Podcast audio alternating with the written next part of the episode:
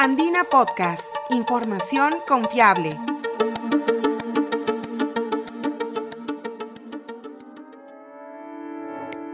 Hola, soy Kia Cuba, periodista de la agencia Andina. Para las personas que sufrieron la amputación de una mano, volver a manipular objetos con una prótesis es una labor complicada que puede limitar su autonomía y desenvolvimiento en la vida cotidiana. Por eso, un equipo de inventores de la Pontificia Universidad Católica del Perú diseñó un recubrimiento que simule las funciones de las yemas de los dedos humanos para las prótesis de mano. En este nuevo episodio de Andina Podcast, la diseñadora industrial Marlene Bustamante nos cuenta cómo fue el proceso de creación de este invento que fue recientemente galardonado con una medalla de bronce en la 16 Exhibición Internacional de Inventos de Mujeres de Corea del Sur, Kiwi 2023.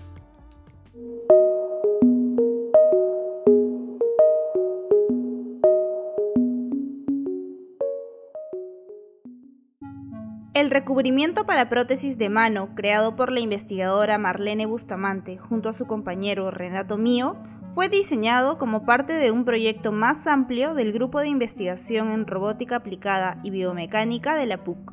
Ellos trabajaron en el diseño de una prótesis mioeléctrica de bajo costo, que funciona con sensores que se colocan en el antebrazo del paciente. Este proyecto recibió el apoyo del programa Prociencia del Concitec. Esta patente forma parte como un subproducto de esta investigación más grande. Las prótesis de mano son productos complejos y son productos caros. Y lo que estábamos desarrollando tenía como varios motores, sensores importantes.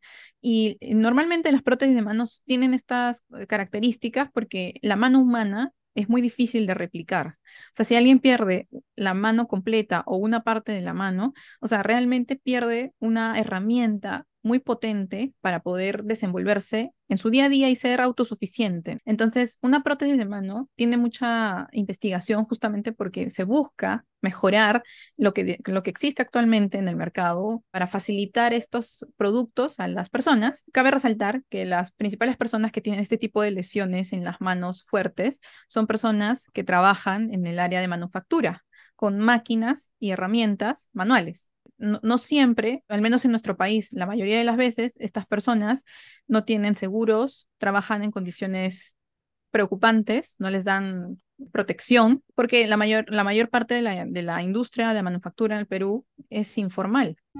Debido al material con el que generalmente se fabrican las prótesis, para los usuarios es difícil manipular y sostener objetos con precisión. Por eso, los investigadores del Laboratorio de Ingeniería Biomecánica y Robótica Aplicada analizaron el comportamiento de las manos humanas para encontrar una forma de replicar mejor las funciones de las yemas de los dedos. ¿Cómo nosotros logramos que sean más efectivas y tengan la suficiente capacidad para coger objetos, que ese era el objetivo básico, facilitarle al, usuario que ha perdido la mano una prótesis que, que, le permita a él poder coger de nuevo objetos. Entonces ahí entra esta patente que se llama recubrimiento para dedos de prótesis de mano. Nosotros nos dimos cuenta que la mano humana tiene una forma que en las yemas de los dedos tiene unas almohadillas, que cuando uno coge un objeto, estas almohadillas se deforman y eso aumenta la zona de contacto. Entonces, cuando tú coges un objeto, es, esa deformación te ayuda a que no se te caiga. Entonces nos dimos cuenta que, que la mano humana tenía esas características, nos dimos cuenta que la mano humana genera una grasita que cuando coges los objetos eso te ayuda a aumentar la fricción entre el objeto y la mano humana. Entonces esas como funciones que tenía la mano no las podíamos lograr transmitir a la prótesis a través de los materiales convencionales que existían, que eran pues el plástico, ¿no? Para darle la estructura. Entonces ahí fue cuando nos dimos cuenta que necesitábamos un recubridor, un recubrimiento para los dedos de la prótesis, que en este caso se hizo de silicona ortopédica, que tuviera estas características físicas y, y emulara de alguna manera a las yemas de los dedos de la mano humana. Para fabricar este implemento médico, los jóvenes inventores crearon los modelos con impresión 3D y usaron silicona ortopédica con un alto coeficiente de fricción, lo que ayuda a interactuar y sostener objetos con facilidad sin que se resbalen.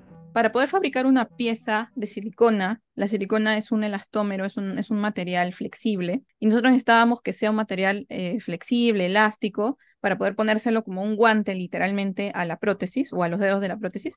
Entonces nosotros usamos impresión 3D para poder fabricar los moldes los moldes que nos permiten luego darle forma a la silicona. Entonces yo, yo fabriqué los moldes, utilicé silicona que está en estado líquido, lo vertí, cerré todos los moldes, esperé que la silicona curara y al pasar su proceso completo ya tenía una copia de silicona de la forma del dedo que necesitaban. Como en todo proceso de invención, la creación de este recubrimiento requirió de la paciencia de los investigadores para realizar varias pruebas hasta llegar al diseño final. Este invento tiene tres almohadillas ubicadas en la parte interior de cada falange de los dedos, para entrar en contacto con los objetos que la prótesis sostiene. Ese proceso se repitió varias veces para ir mejorando, no sé, pues el espesor, la, distancia de las yemas, el, el, tamaño de la yema, ¿no? Hasta llegar a las medidas que salen en la patente. Eh, fue un proceso no lineal, o sea, no fue que diseñamos y luego lo validamos y vimos si funcionaba o no, no, fue más bien como iterativo, o sea, hacíamos una versión, lo probábamos, veíamos si funcionaba algo, algo sí, algo no, ok, cambiábamos, volvíamos a hacer y así tuvimos muchas versiones de, este, de este recubrimiento hasta encontrar ese que encajaba todo, ¿no? Encajaba con el sensor de fuerza, tenía el espesor correcto para que no se caigan los objetos, eh, me permitía flexionar bien los dedos, o sea, todo eso.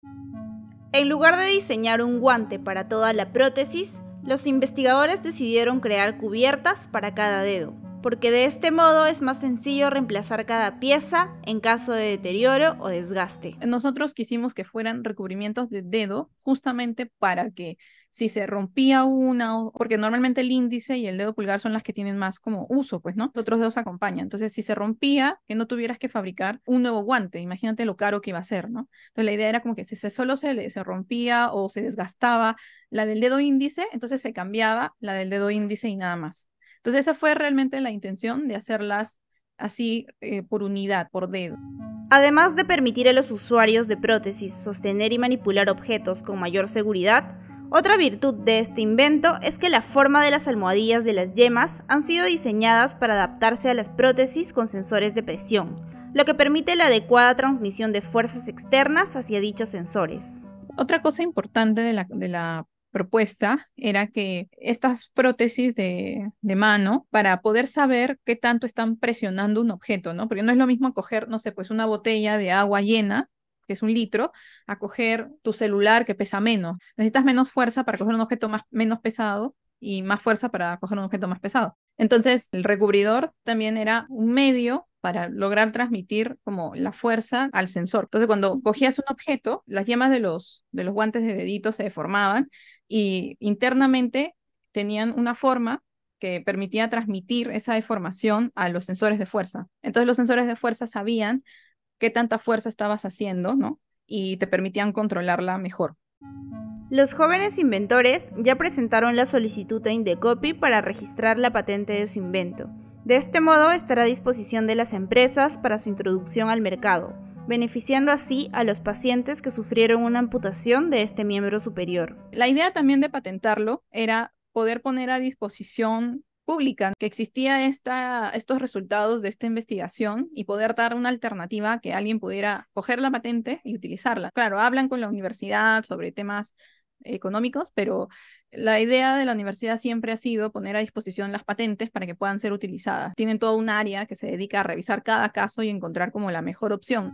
Este recubrimiento de prótesis para mano fue uno de los inventos peruanos condecorados en la 16 Exhibición Internacional de Inventos de Mujeres de Corea del Sur, Kiwi 2023. En total, el Perú obtuvo 36 medallas de oro, 38 de plata y 27 de bronce en este importante certamen realizado en Seúl del 20 al 22 de julio.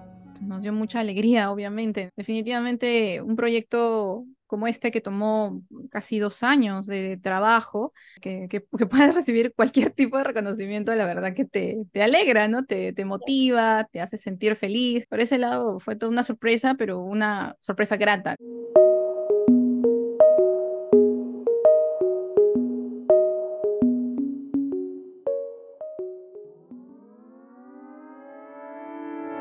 En Andina Podcast también puedes encontrar otras historias de peruanos galardonados en el certamen Kiwi 2023, como el caso de la inventora Kelly Curasi, quien recibió dos reconocimientos en esta competencia mundial por su creación de rascadores para gatos a base de cáscara de piña y un acolchado agrícola semi-impermeable para el bajo crecimiento de malas hierbas, fabricado con el pelo de los felinos. Si te interesan los temas de ciencia y tecnología, te invitamos a visitar nuestro sitio web podcast.andina.p y seguirnos en SoundCloud y Spotify como Andina Podcast. Este episodio fue producido y editado por Quilla Cuba. Gracias por escuchar.